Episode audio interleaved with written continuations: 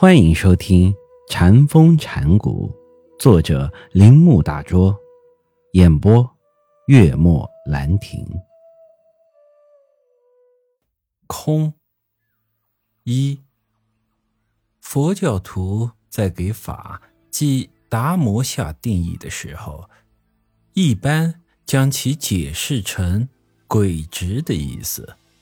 诚然，从词语的源头上看。确有其意，但如果从佛教体验本身来看，法只能是无我。所谓鬼直云云，是学究们在空想。如此下去，佛教便会华下经院之图，以禅院之眼观之。法与无我意义相同。而且释迦实际上体验了这种无我，谓之如是之法。无我不是概念上的意义，而是体验本身，因此是如是。这个如是亦即法。佛教实际上是以这个如是为基本构筑起来的大伽蓝。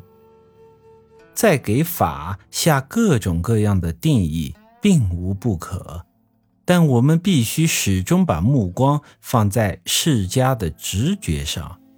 由于这一点很不充分，所以教派中便产生了分歧，发生了争论。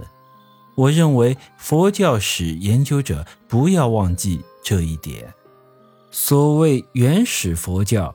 也就是围绕这一体验中的某些事情思考而成的，就像在《那仙比丘经》中，还有阿含和尼科耶上时常可见的那样，我们不该把无我随意加以反复的分析，然后把它看成像是第一次得其精髓似的逻辑上的东西，故而。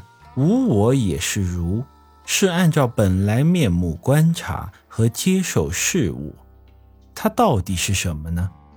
应该交给哲学家去研究。佛教徒在这方面关心的应该是第二义的东西。如这个字实际上是佛教思想的最高到达点。如这个字不是思考出来的。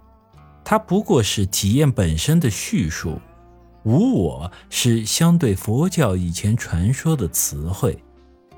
我在这里是以否定的姿态去表述它的，与之相反，如则是肯定的，是直接表述出佛教徒本人体验本身的东西。可以说，它比无我更加含蓄。至于如如，甚至可以理解为富于诗意。我们至今也难以想象，中国佛教徒第一次见到“真如”这个抽象的文字时是多么的惊讶。把“如”做名词又让人感到奇妙。下面我们可以发现，“如”和“空”是同一意义的。这也是一个大飞跃般的发现。再说有与无的时代里，追求亦有亦无、非有非无等逻辑上的形式，仅仅是想弄通其意义。到了发现“空”这个字以后，就要想办法丰富“如”的意义了。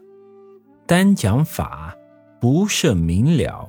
无我给人以消极之感，如则十分接近了。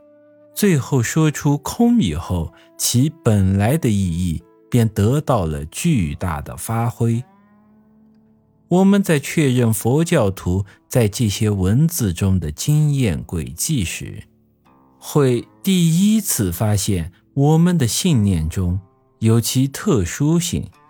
初期的佛教学者和只埋头于理论钻研的人们，到底没能亲近地触及到此间的信息。